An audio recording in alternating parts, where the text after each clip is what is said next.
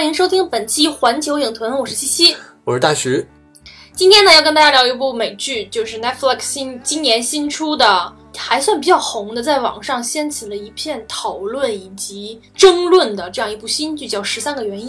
然后一共有十三集，很多人给他贴的标签都是什么呃高中什么校园霸凌啦，然后还有什么性侵啦，而且听说当时在 Netflix 上面被很多家长抵制，因为他们认为也不光是在 Netflix 上面，好像在在英国什么都都都引起反响，哦，就是在发达国家引起了家长的普遍抵制。但是因为我们都是对我们都是违法的在观看这个东西，所以、嗯、无所谓。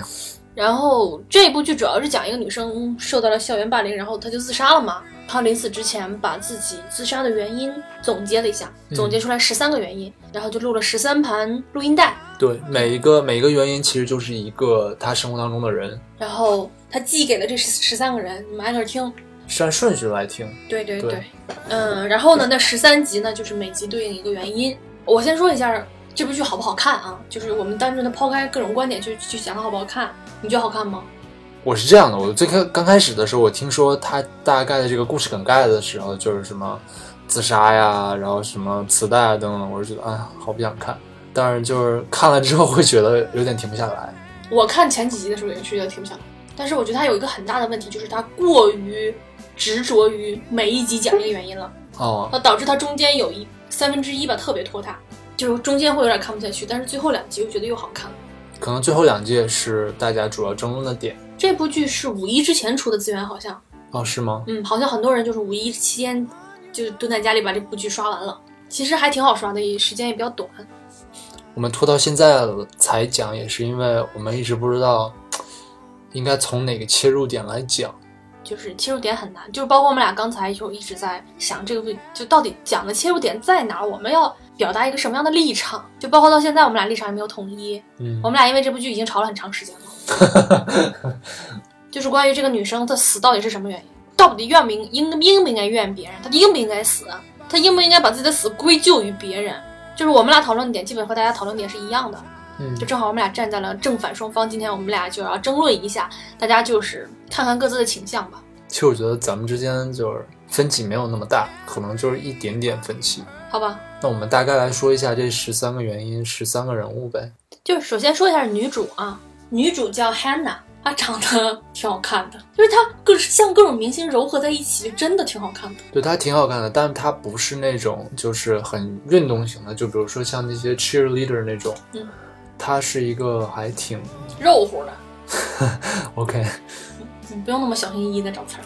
哎呦，单看脸真的是特别漂亮。然后男主呢叫 Clay，是一个 nerd nerd 小呆瓜。就是学习好的那种。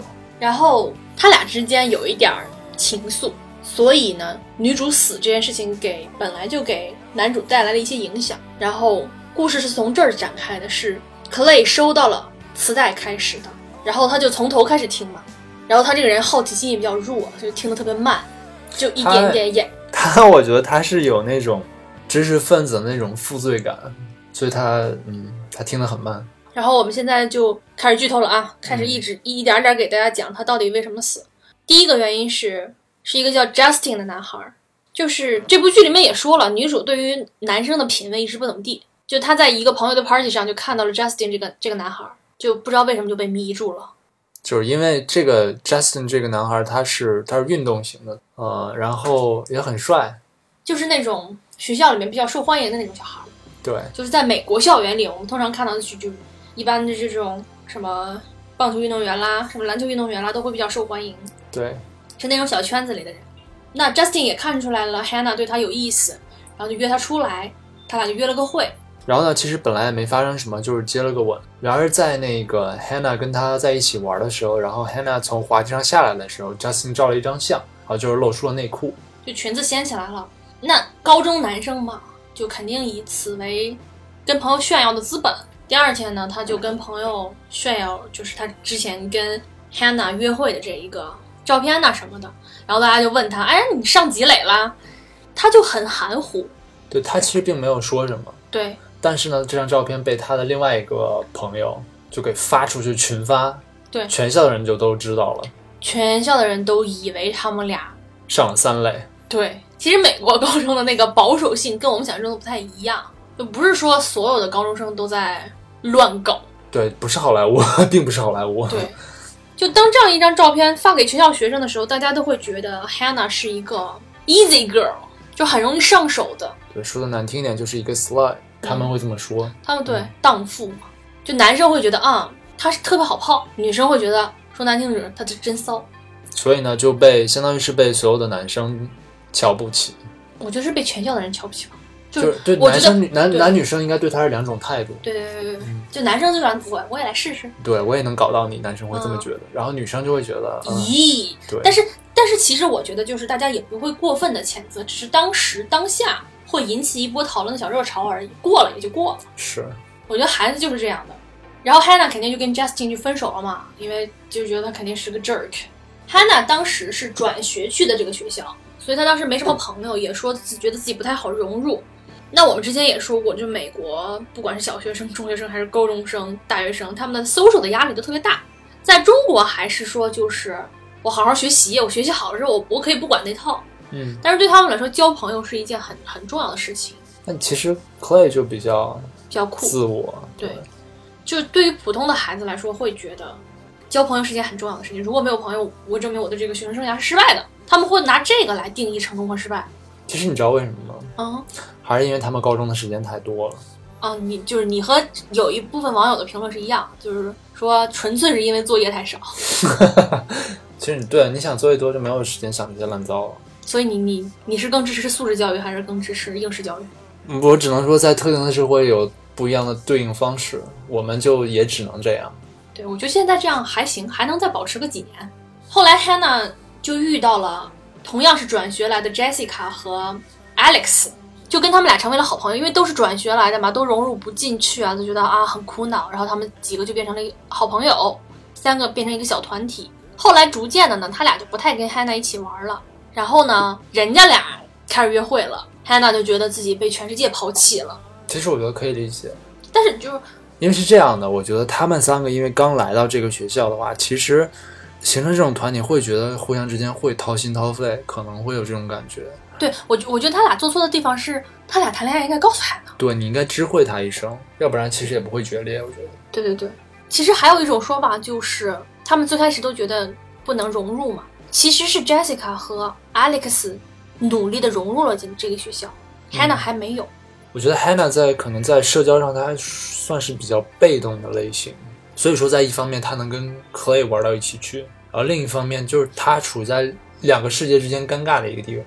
他们俩不跟 Hannah 一起玩了，本身对 Hannah 就是一种伤害。然后 Hannah 好像还是还找过 Jessica，就是问他我我们到底怎么了。但是后来又发生了一些事情，就是 Jessica 就甩了 Hannah 一巴掌，就是因为就是 Jessica 本身说我跟 Alex 谈恋爱，我没告诉你，我自己心里是有一点点负罪感的。对，然后他就会意淫 Hannah 会报复他。后来呢，学校就留出来一张排名榜，排女生的什么谁的屁股最翘啦，谁的嘴唇最性感啦。就美国高中生也是够无聊的哈。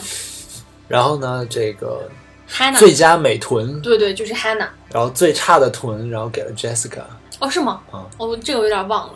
而且而且这个是 Alex 提的吧？然后 Jessica 就就想，你们俩是不是背着我搞什么？Alex 为什么会这么做？是因为 Alex 想跟 Jessica 上床，然后 Jessica 不敢，哦，对对对，然后所以 Alex 为了就是想怼 Jessica 一下，然后就这么做了一次。也是挺幼稚的。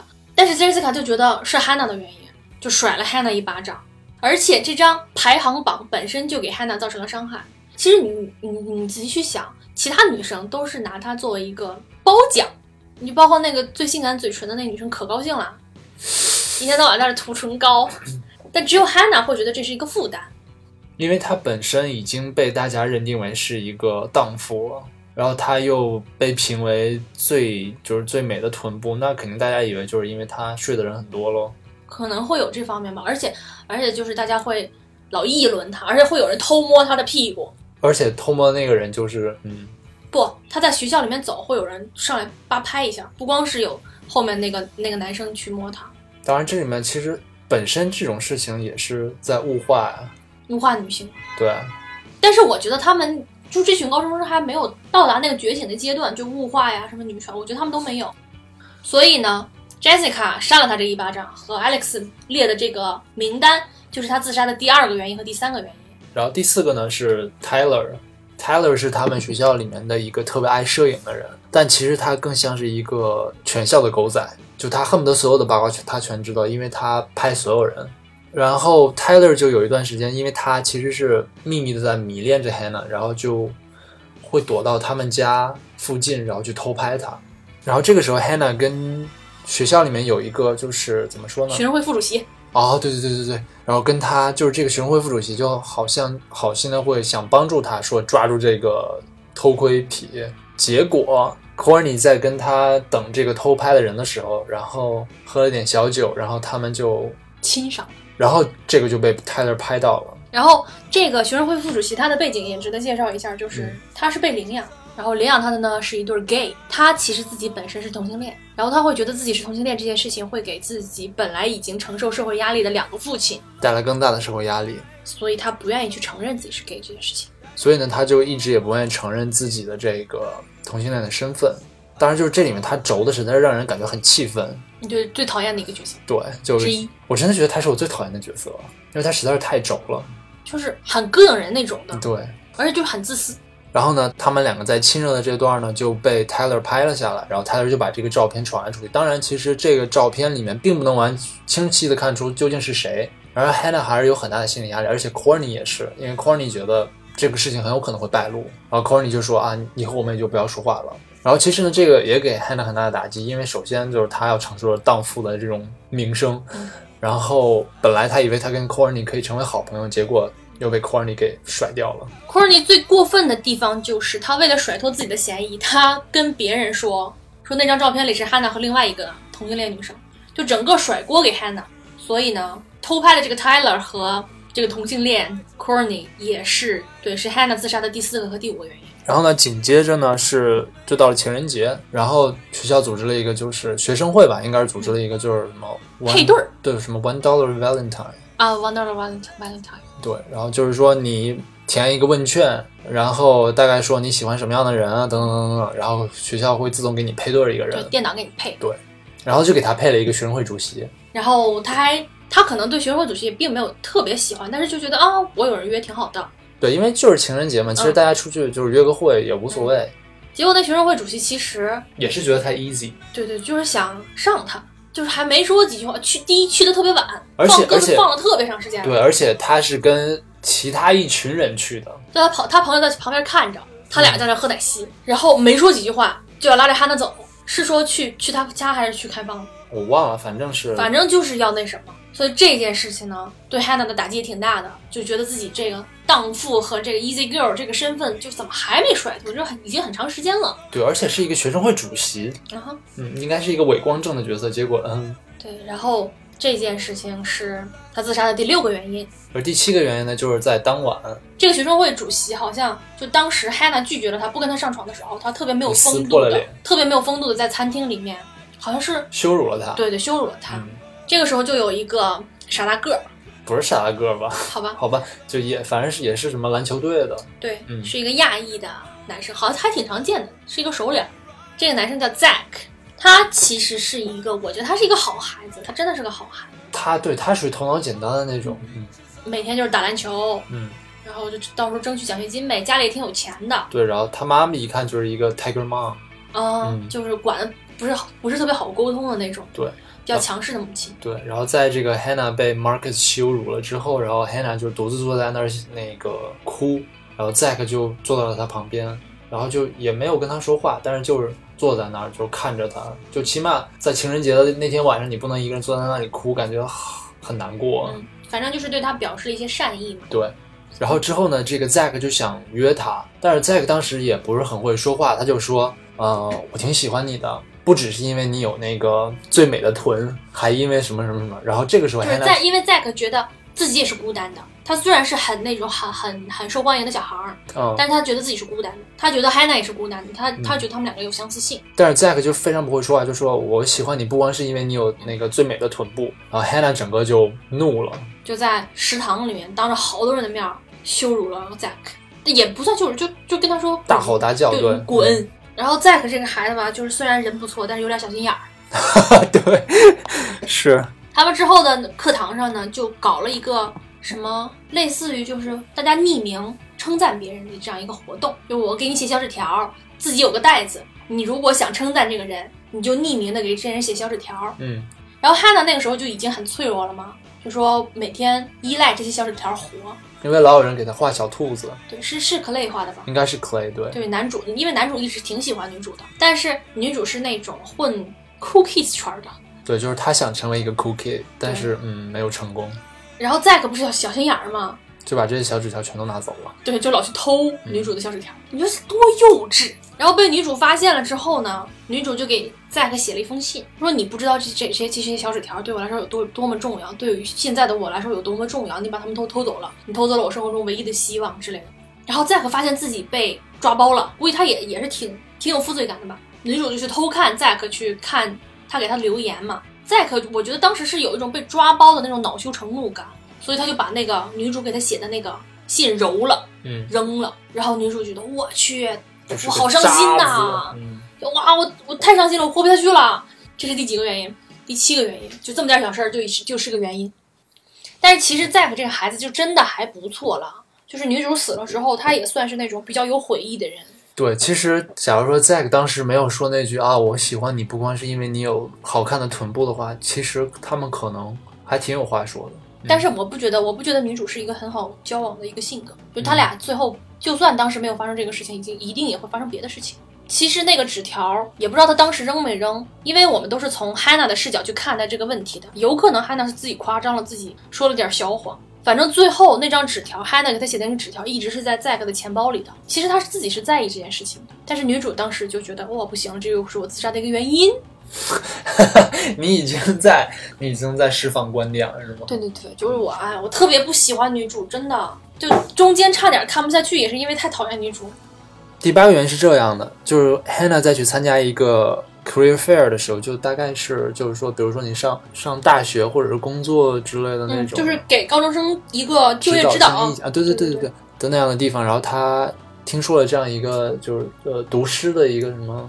协会类似于协会，他们每周会聚到一起读自己写的诗。然后他，我估计这个时候也真的是太孤单了，所以他就真的去了。去了之后，发现了一个他们的同班同学叫 Ryan，然后他就渐渐的跟这个 Ryan 走的就还好，就大概就是说啊，你能不能教我写诗什么的？然后 Ryan 就大概看他的日记什么的。嗯，Ryan 是一个很有才华的人，他是靠文就文艺青年，是他们校园的小报的编辑，而且是同性恋，所以他自己本身也会被排挤一点点。所以就是两个孤单的人迅速的走到了一起，变成了朋友。我觉得他同他是同性恋，不是他被排挤的原因，是因为他很 mean。海亮有一天呢，写了一篇大概是讲述自己这种孤单的感受的一个一首诗，嗯，然后在这个诗词协会里面读，读完之后呢，就是受到很好的反响。然而这个 Ryan 呢，就是偷偷的把这个这首诗，然后从 Hannah 的那日记里面撕了下来。然后他是最开始建议 Hannah 说，我我一定要帮你发表。就在我们那个校园期刊上发表，汉娜拒绝了，因为他这首诗写的就是太私人了。对，就包括里面会有一些让人误解的词汇吧。是，如果如果你带着恶意去揣测这个人的话，你一定会把这些词汇对应到这个人身上。就比如说我穿着黑色的蕾丝内裤啊什么的这这种词。然后呢，这首诗就被 Ryan 发表了，被他偷撕下来。对，安娜在黑娜不知情的情况下。而且我觉得他最过分的一点是。他没有自己打字，因为他是扫描的，他是扫描的，就是嗯直接带着 Hannah 的字迹。对，所有人都认出来这是有的人，嗯有的人认出来这是 Hannah 的字迹，然后就传开了。他又说啊，我说我们穿着黑色蕾丝内裤，就对应他之前这种荡妇体质，就被大家再一次印证了，她不是个什么好好女孩儿。对，而且因为这首诗表达主要是一个主要是孤单，所以大家又觉得这是一个荡妇，然后在祈求各种注意力。那么九十十一这三个原因呢，是在同一天晚上发生的，所以我们就一起讲，对一起讲，按时间顺序一起讲。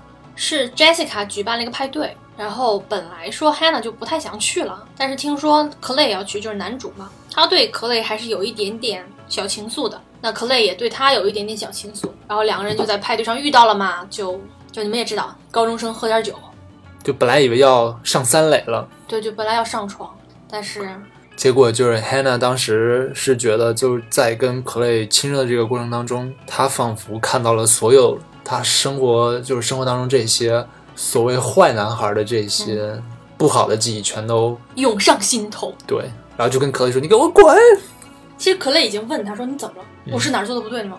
我说我我哪儿让你不舒服了吗？就是很体贴啊。然后他就什么都不说，就 fuck off，就特别粗鲁！”的。反正是类似的，对。对，就让让克雷滚。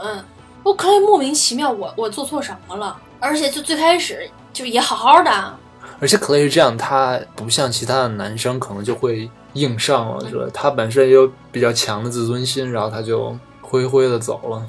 然后 Hannah 就独自在那个卧室里面哭，Hannah 内心内心独白就是：你别走啊，我让你滚，你别滚啊！这不是典型的女生吗？你是不是歧视女性？不是，但我觉得是女生她们会这样。口是心非吗？对，我就不会在这种时候吧？你就这种时候这种时候抓马一下干嘛呀？难说。反正就是嗯，就矫情了一下，然后他的独白就是：我一方面又想让你走，我一方面又不想让你走，但是你就真的走了，就是他怨恨可累真的走了，就是从这儿开始我就我就有点受不了了。然后他就躲在那个暗暗的房间里，自己一暗自伤心，说克雷为什么走？我到底怎么了？结果这个时候呢，Justin 跟 Jessica 然后就进来这个房间里啊，对对对，这个时候呢，就是中间有有一个各种过程，就是 Jessica 也跟 Alex 分手了，然后他后来就跟 Justin 在一起了，然后就是他俩喝的烂醉嘛，嗯，然后 Jessica 这个时候就是真的已经喝的烂醉如泥了，然后她也什么也不想干，就是说啊，我就是只想睡觉。嗯，然后 Justin 就是想想想想上床，但是就被 Jessica 拒绝了。对，然后他就灰溜溜的走了。然后这个时候呢，我们透过就是 Hannah 的听角，然后就听到就是 Bryce，就大概是一个他们学校的一个比他们年纪高的一个 jock、篮球队还是什么什么橄榄球队队长，然后就是嗯，是那种就说啊，Jessica 在里面吗？我看看他怎么样啦。对结果进去之后呢，他就把 Justin 推出去了，就强奸了 Jessica。对，在 Jessica 就是完全不省人事的情况下，但是这个时候，就是 Justin 还要保护自己女朋友嘛，就就鼓起勇气敲了门。就是他这个时候进去看，就把 Justin 推出门外了。就 Justin 知道 Bryce 是个什么样的人，然后就觉得不太好，就去敲门。就说你在里面干嘛？就那是就意思是那是我女朋友嘛。对，但是就被 Bryce 骂跑了，反正 Justin 就还挺窝囊的，嗯，就蹲在门口哭。然后 Bryce 就在里面把 Jessica 强奸了。恰好 Hannah 这个时候在旁边看着全过程，她啥都没干，我觉得真的是他可能一他已经僵在那儿了，再说他当时也醉了。他把 Clay 推出门的时候，让他滚的时候劲儿可大了，你老提这个，就是他什么都没做，他在那儿看着 Jessica 被强奸了，就这是让我特别不爽的一点。但是如果他当时出来的话，制止的话，Bryce 很有可能把他也一起强奸了。不可能，真的，总之，我觉得 Hannah 在经过这件事之后，其实她她是有负罪感的他觉得这件事情他是最大的受害者。啊，那倒没有，他就觉得他当他当时在这个词单里面说的是，他责怪两个人，一个是责怪自己，一个是另外责怪 Justin，就是他们两个知道发生了什么，但他们两个什么都没有做，嗯哼，连最后跟 Jessica 说都没说。所以说就是 Hannah 最后说了出来嘛，嗯通过磁带，行，这等会儿讨论。嗯，但是我反而觉得 Justin 对于 Bryce 的这种畏惧以及矛盾心理是有道理的。就是是可以理解，但是没有道理的。就 Justin 在这里面是唯一一个丰满至极的人物。他是有一个特别破碎的家庭，他妈妈是有毒瘾的，然后也不管他，老老招一些那种就特别有暴力倾向，然后男朋友一起来吸毒毒贩子啊之类的嗯，然后就那些男朋友就对她恶语相向，就经常还打她呀什么的。所以她每次就是他妈一找那种男人回来的时候，她就跑到 Bryce 家里，就包括她是打篮球的嘛，她她鞋坏了，Bryce 也会给她买，就是 Bryce 一直罩着她，她会觉得就是自己欠 Bryce 的。所以当 Bryce 去强奸他的女朋友的时候，他会觉得，第一，他懦弱是肯定，他做的肯定不对，但是他会很矛盾。就是这个朋友是我一生中最最重要的一个朋友，然后另外一个是我女朋友，所以就我们不能，我肯定不能说他是对的，但是我会觉得我可以理解他就是这种矛盾心理以及他的这种懦弱，但是我就不太理解 Hannah 的这种懦弱从哪里来的。他说他僵住，他不敢动，我觉得这也不太有说服力。就是你去想一想，你自己以你自己的立场，如果你看到你的朋友，你以前的朋友，你你的同班同学，甚至是一个陌生人被别人强奸了，你就算不能帮着对抗他，你喊两嗓子总能喊的吧？那 Justin 为什么没有喊啊？Justin 就他对于 Bryce 他本来就是那种矛盾的心理嘛，Justin 还喊了两嗓子呢，就是你在里面干嘛？他敲了门，然后被 Bryce 骂了，他就怂了。他起码喊过，Hannah 没有，这个是让我特别生气的一个点。然后 Hannah 就觉得我我看到他们发生的这些，我受到了好大的伤害呀，我要回家，我要回家家，但是他又没有车回去。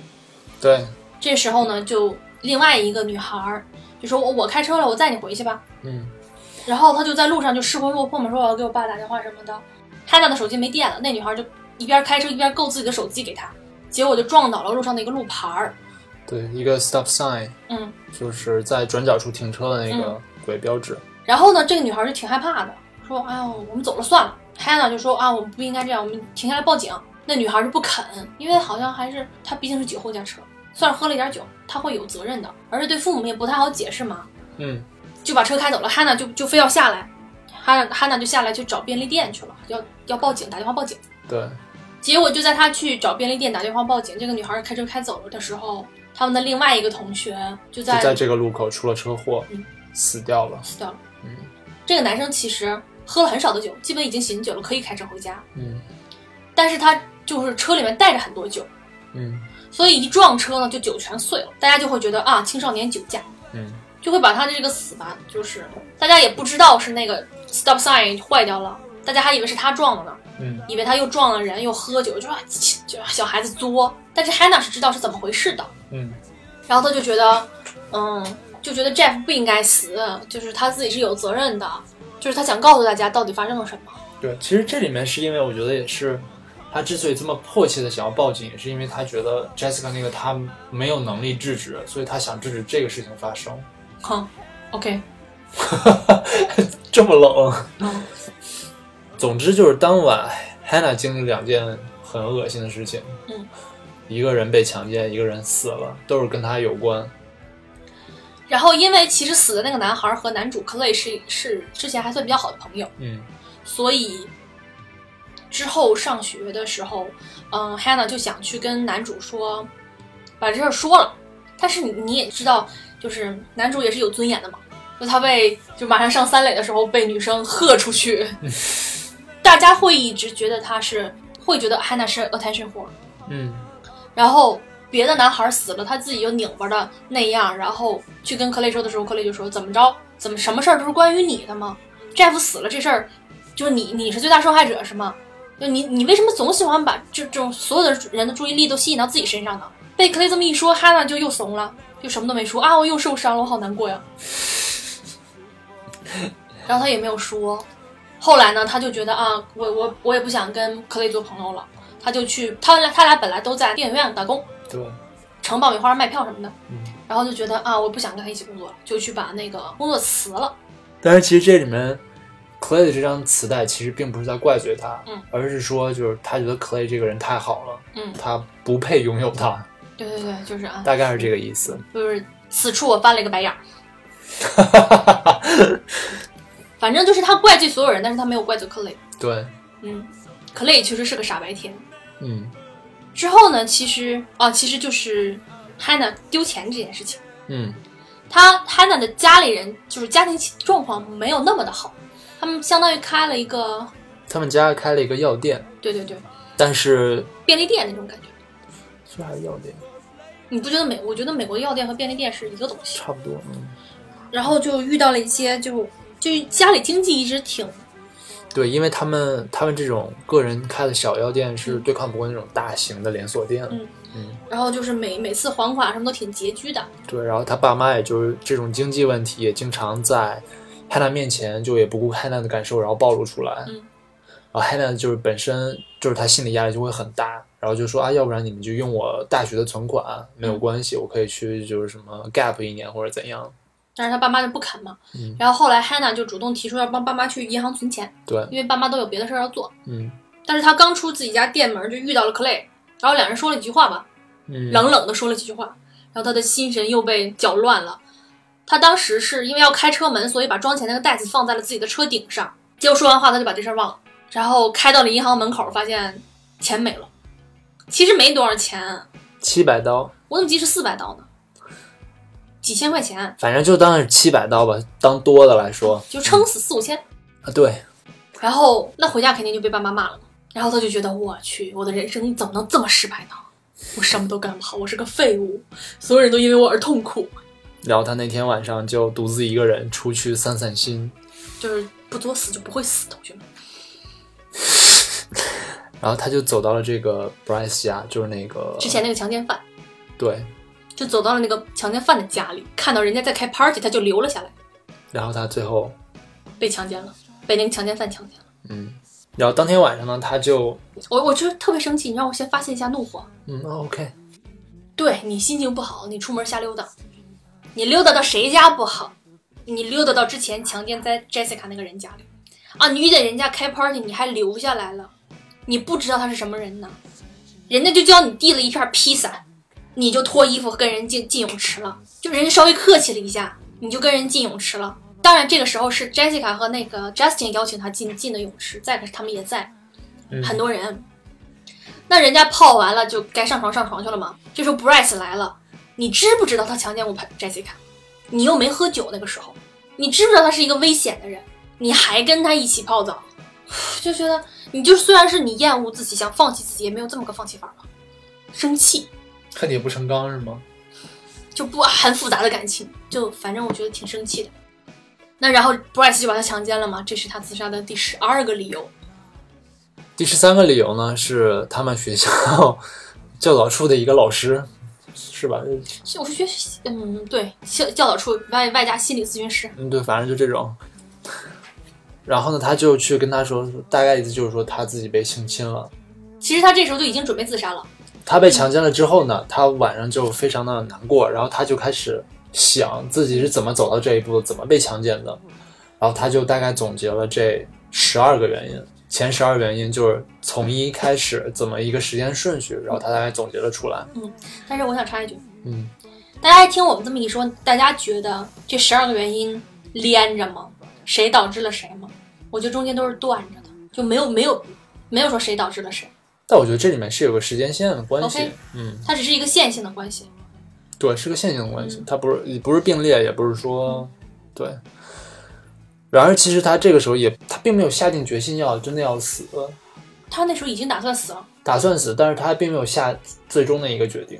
他已经开始录了。哦，对他没有下最终决定，他他需要一个最终的一个说服他的理由。对，然后所以他就去找了第十三个原因，就是这个教导处的一个老师。嗯然后呢，他就觉得自己其实在这个学校完全没有人 care，他也不光是觉得自己没有人 care，他就觉得每个人其实都不 care 每个人。嗯然后他去找这个老师的时候，就跟他说我被性侵了等等。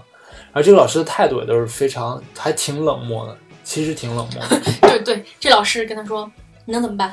他说，要不然你如果你有证据，对你有证据你就嗯告他，对你没有证据你就把这事儿忘了，对，其实还挺混的。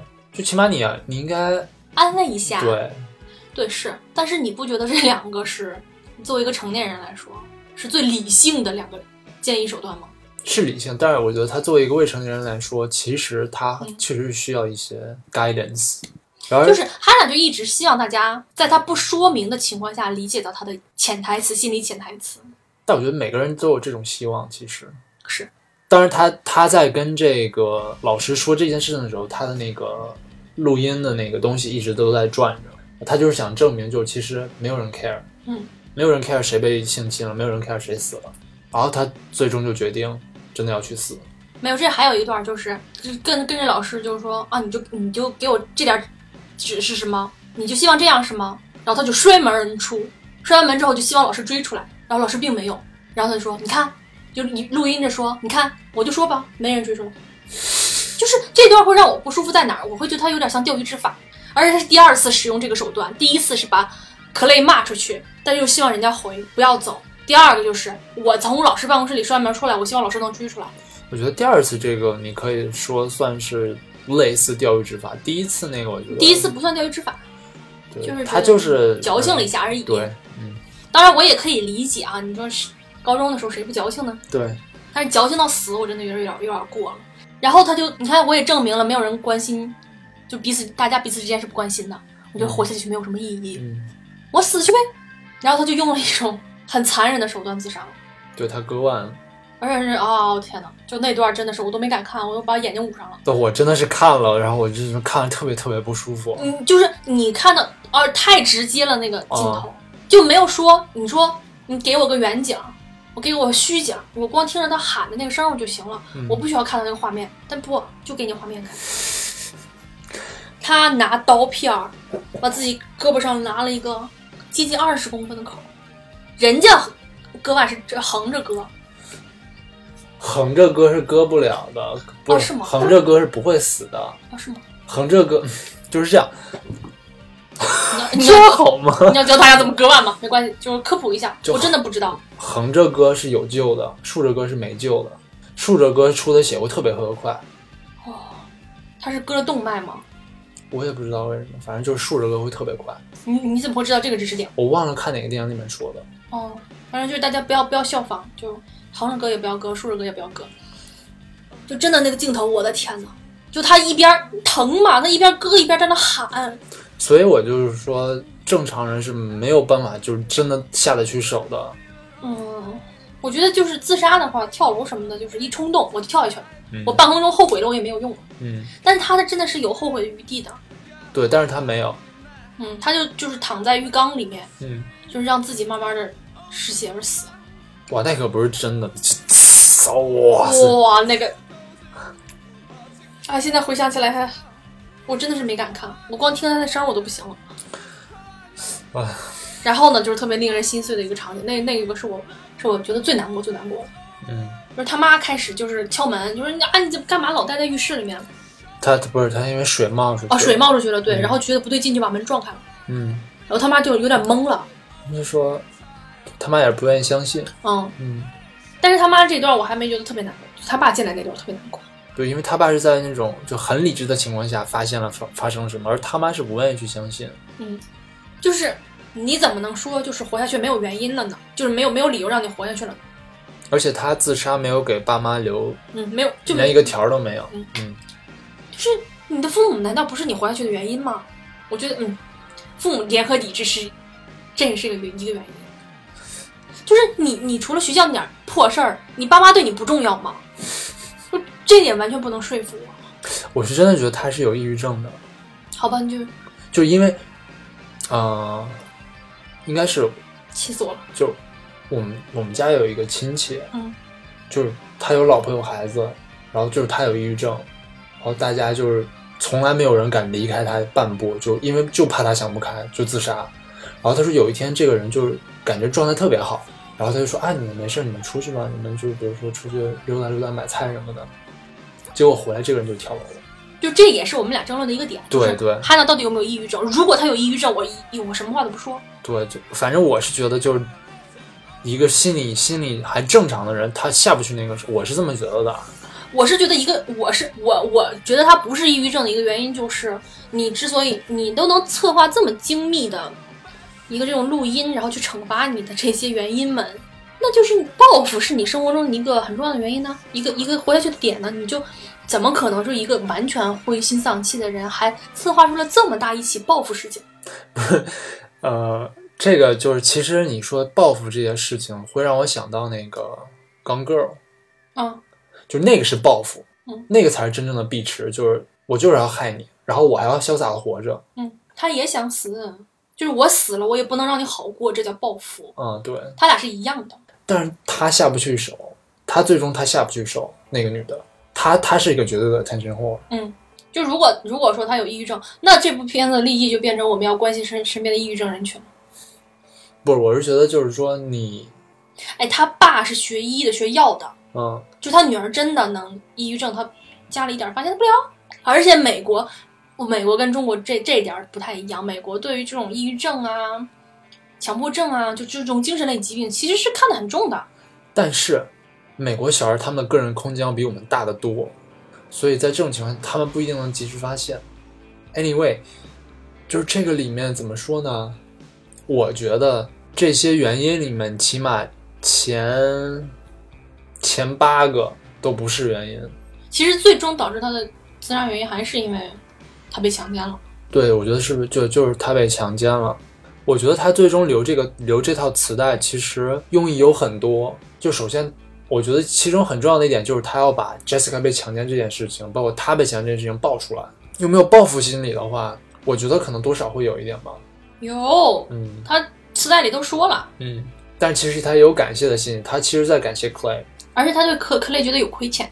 啊，对，嗯，他觉得他伤了他的心。嗯这里面其实还有一些就是后续的剧情，就是他这个磁带爆出来之后啊，这里面还有一些其他的剧情穿起来，就是嗯，Hannah 的爸妈觉得我我这么正常的女儿为什么会突然自杀，一定是在学校里受到了什么，嗯所以要告学校。嗯然后呢，就一件一件事情就揭露出来了。但是汉娜很奇怪，她没有给爸妈留这盘磁带，她不知道没有让爸妈听。嗯然后他们就开始举办听证会嘛，嗯，然后这帮小孩好像就一个一个承认了这些事情。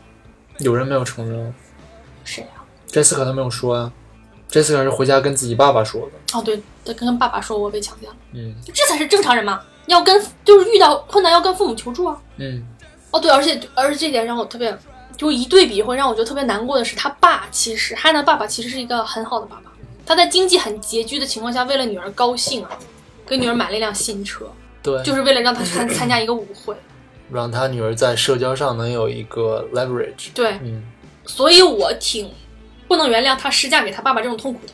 反正就是后来他们举办了一个听证会，就是汉娜的爸妈一定要证明说，你们学校是有不当行为的，没有没有，学校是有，就是没有及时的察觉出这个孩子精神有什么异常。嗯，其实这一点，就 Hannah 这个有自杀倾向，其实，在他们上那个什么是心理心理课还是怎样的时候，其实就已经体现出来了。对，但是没有人在意这件事情。对别人只是觉得他就是一个 attention whore，嗯，就是你不觉得有点狼来了吗？可能本来不至于是狼来了，但是就是因为大家已经把他塑造成了这种形象。其实就是汉娜留汉娜当时留这个录音带呢，是只留了一套，嗯还是两套，好像两套。然后他找了一个他比较信任的人，就说：“你帮我保存这个，如果这十三个人没有这样依次传递的话，你就把他们公布出来。”其实这就是一个惩罚，它就是一个报复心理。嗯然后大家就不敢嘛，就一个一个传下去。之后呢，就所有人都变成了一个小团体，就是他们会觉得自己做错了一些事情，而且高中生就比较怕嘛，就影响我的升学，各种影响他自己的人生。然后开始就说我们不承认，嗯我们不认这事儿。但是最后呢，其实就是有一个升华，就是在他的这个法院的听证会上，就大家都承基本上都承认了这个磁带里所所有的东西，而且也有人跟跟这些家长说是有一套磁带存在的。嗯，但是这里面那个有一个特别好的孩子，就是 Alex 嘛，就是他一直有很深的负罪感，嗯然后在他一直觉得就是他们哪怕只有任只有一个人，然后做的事情不一样的话，可能 Hannah 就不会死。但是我觉得他这个想法是不对的，我觉得是对的。不对，为什么？因为如果一个人做了不一样的原因，那就会变成十二个原因，他依旧会死。只啊，除了 Bri- Bryce，只要 Bryce 不强奸他，他应该不会死。对啊，但是其他人我觉得没所谓。其实我觉得就是 Jessica 被强奸那段，其实她也是很煎熬。我觉得那种负罪感可能会很深，真的会很深。我觉得该呀、你没做出点什么，你就应该承担这个负罪感。所以他，所以他得抑郁症嘛。然后 Alex 因为就是一直都很有负罪感，所以其实，在最后一集里面，Alex 也自杀了。但是我觉得他不光是因为负罪感这个，他家庭有问题，对嗯他爸爸是个警察，他自己特别娘，这个有什么关系吗？但是他，他能，他是在父权的威压下的一种生活状态。他跟他爸说话都是 yes sir，对，就是会会管他爸叫 Sir。反正到最后一集的时候，就是 Alex 自杀了。反正这是这是我遗憾的一个点吧，就是如果 Alex 也录他的一个十三个原因，嗯，那他那肯定其在其中啊。啊是啊，嗯，嗯所以这些东西呢，就是你施于我的这个恶意，反正就是大家，哎，我我不知道怎么说这句话，就是互相的这一个伤害吧，就伤害都是互相的。嗯，而且这部剧要拍第下一季了，就是我们都在考虑下一季是不是 Alex 死的十三个原因。但是嗯、呃我不知道这个剧，反正我不是特别喜欢，但是看的时候还是挺，就是一环套一环的，感觉还挺想知道最后到底是因为什么。就是我不爽的一个原因就是，嗯，就是它这个线性的结构吧，就没有说让我觉得一环扣一环，嗯就是扣不上。嗯，它只是一个时间线吧，嗯算是。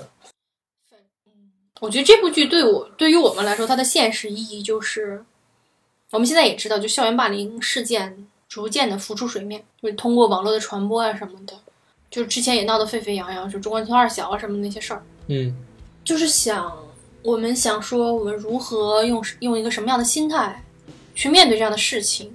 我们肯定是已经脱离出校园了嘛，这件事情对我们来说，嗯，不会发生了。但是你身边的人，你自己的孩子，你亲戚家的孩子，在学校遇到这种事情的时候，就是我们应该采取一个什么样的态度，应该采取一个什么样的手段，去避免他们遭受更更大的伤害。嗯而且就在这里面，就很多人说从这部剧看到的一个比较积极的意义，就是父母怎么跟孩子沟通。我觉得这个剧可能它的意义不在于宣传某种东西，而是在于，呃，警示和提醒。就是说，你可能对其他某个人的一点点不善的言论或者是一些行为，嗯，就可能导致他一些很悲剧的事情的发生。就是压死骆驼的最后一根稻草，对，警惕不要让自己背负上这样的道德负担。不对吗？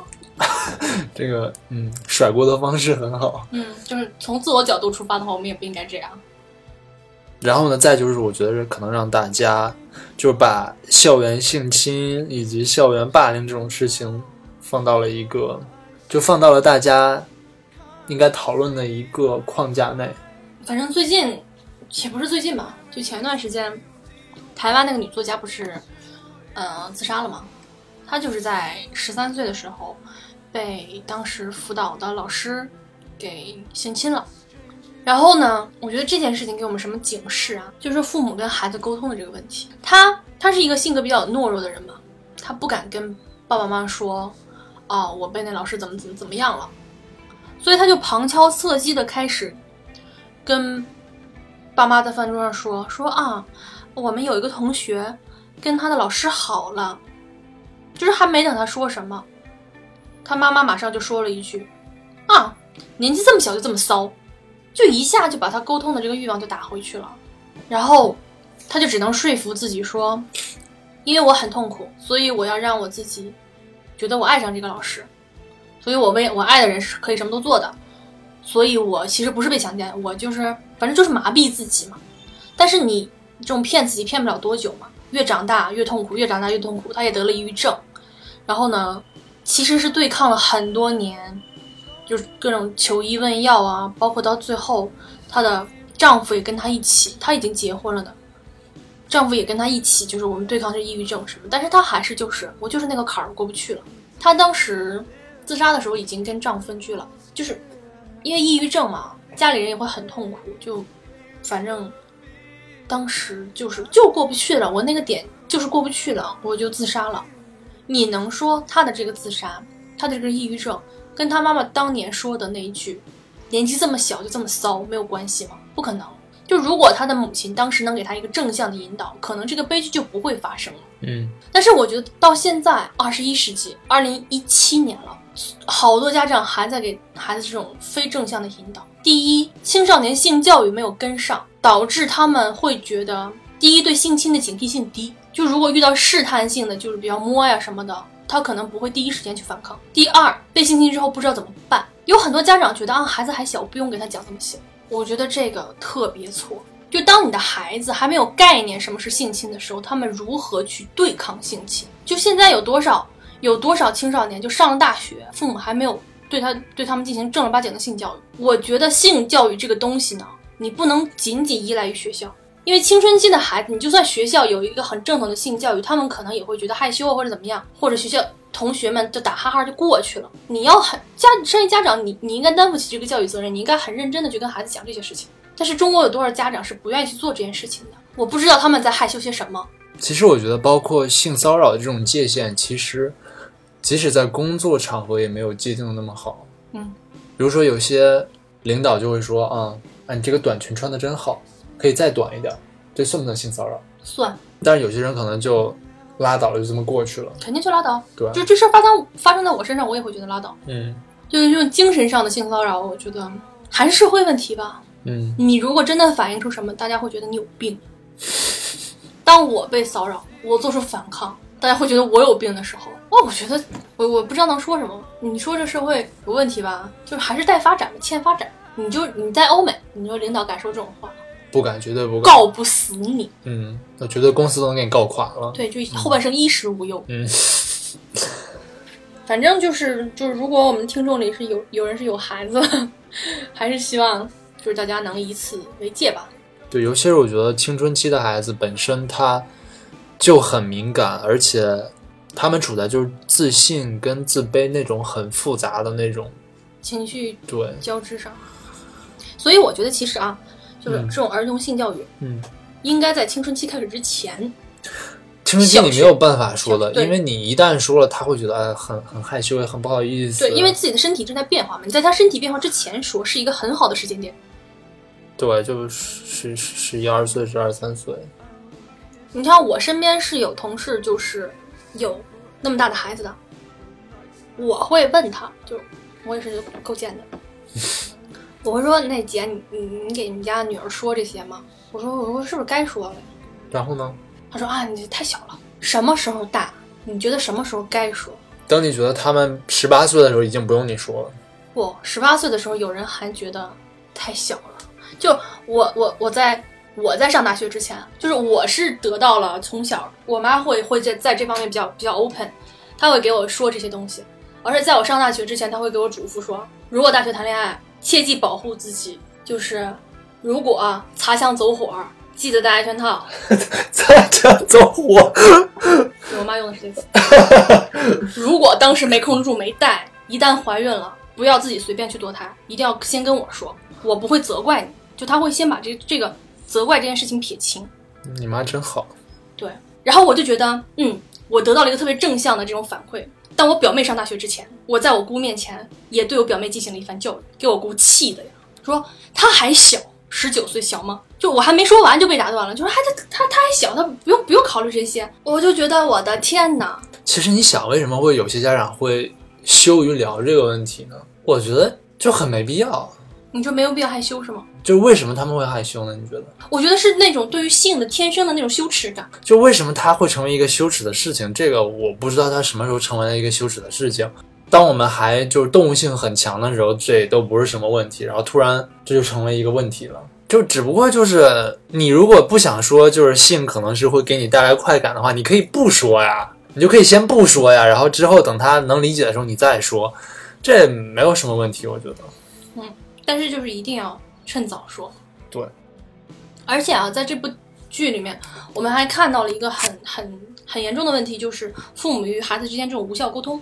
嗯，当 Hannah 就已经开始闷闷不乐的时候，他爸妈束束手无策，就是不停的就跟他说，就看 Hannah 说我没有自信，然后他妈就说 You are the best，就亲爱的你是最好的，你是最美，你是最棒的，你是我们家最漂亮的一个，有用吗？没有用，太假了。太假了。嗯，就是当就是中国有中国家长有个问题，就是他不常夸孩子，但是美国家长还有一个更严重的问题，就是天天夸。天天夸，就听听了已经无所谓了，嗯，就不对。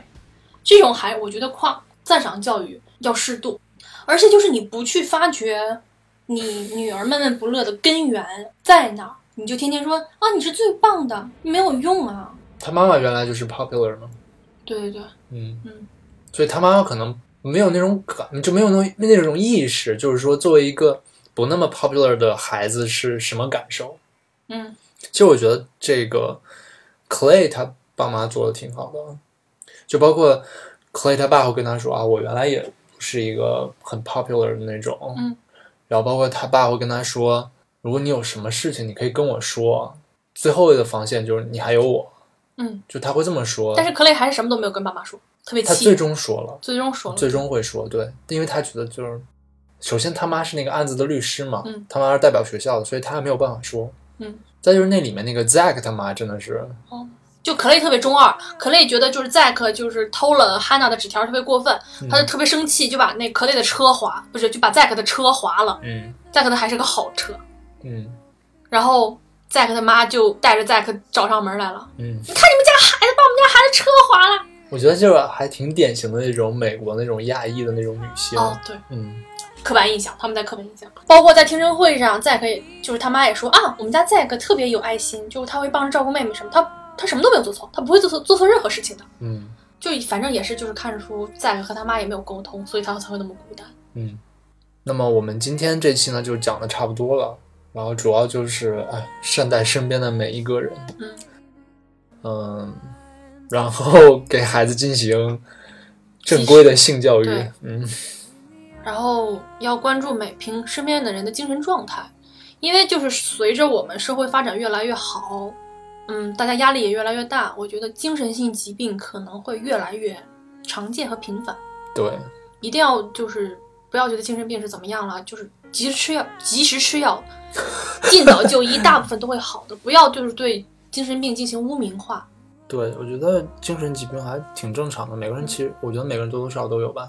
对我就是嗯，我有病，没有没有没有，目前没有，不过嗯，快了。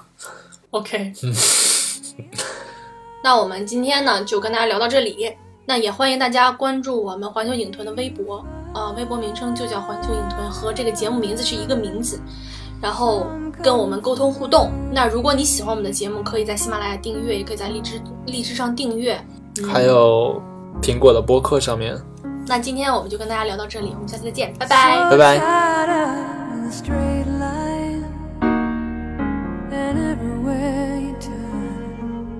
Vultures and thieves at your back. The storm keeps on twisting. You keep on building lies that you make up for all that you lack. It don't make no difference. Escape one last time. It's easier to believe in this sweet